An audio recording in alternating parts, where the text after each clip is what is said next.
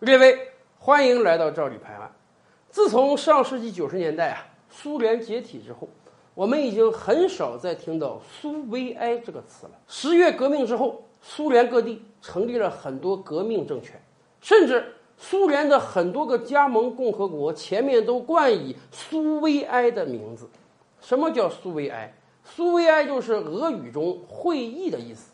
但是自从苏联倒台之后，没有哪个国家再冠以苏维埃的名字了。然而，有可能在不久的将来，国际上又要出现一个苏维埃了，只不过不在俄罗斯，而在英国。为什么？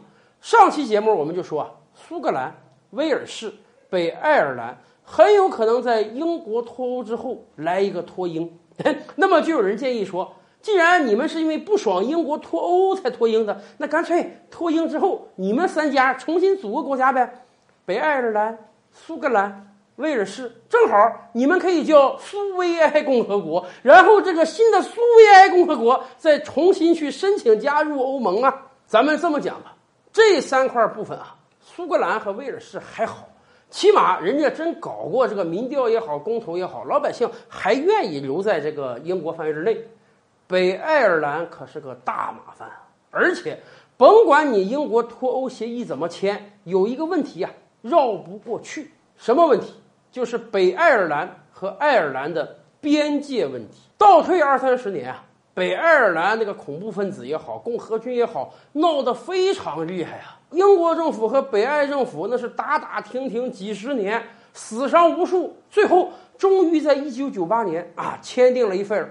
贝尔法斯特协议，根据这份协议啊，爱尔兰和北爱尔兰又重新搞了全民公投，确认了北爱尔兰留在英国的范围之内。但是人家有规定啊，北爱尔兰和爱尔兰之间，英国政府没有权利建任何实体性的检查机制。也就是说，你不能像国与国那样，哎，我建个边境检查站啊，你这个爱尔兰人到北爱尔兰那也算出回国呀，不行的。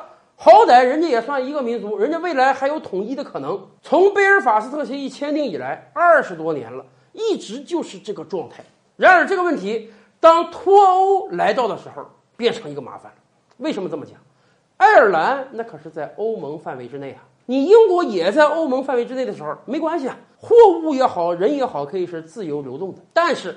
如果英国脱离欧盟了呢？有人说，哎，那很简单啊，既然英国我脱离欧盟了，那我干脆在这个北爱和爱尔兰之间，我建一个实体的边界啊，把这个人和货物都分开。任何货物你想从爱尔兰进到英国，你得经过我检查，经过我海关认可，该收税收税。人家爱尔兰不干啊，凭什么？贝尔法斯特协议写的清清楚楚的，不允许建设任何边界。我们未来可能是一个国家，而且今天确实有很多北爱尔兰人，人家工作也好，求学也好，在爱尔兰居住在北爱。你增加这个边界，会增加人家很多不必要的麻烦。而另一方面，也有人提个意见，那干脆咱就不设这个边界呗，该脱欧脱欧，边界咱也不要，所有事跟现在一样。可问题来了，脱欧之后。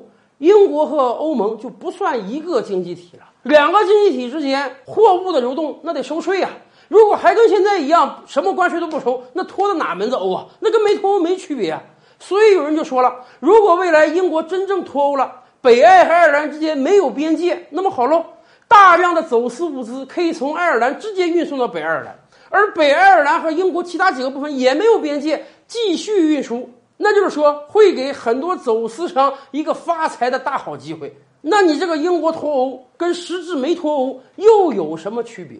所以说，由于北爱尔兰的存在啊，英国脱欧不论是有协议也好，还是无协议也好，不论是硬脱欧也好，还是软脱欧也好，都是一个极大的麻烦。这个矛盾还是无法化解的。甚至有人还建议说，要不这样，干脆啊。北爱和爱尔兰之间不是没法设边界吗？咱不设了，我让北爱和英国其他部分之间设边界啊！你走私的物品顶多走私到北爱，走私不到英国其他部分去。问题是这行吗？一个主权国家声称被一个贸易协定分成两块，人家英国能干吗？所以。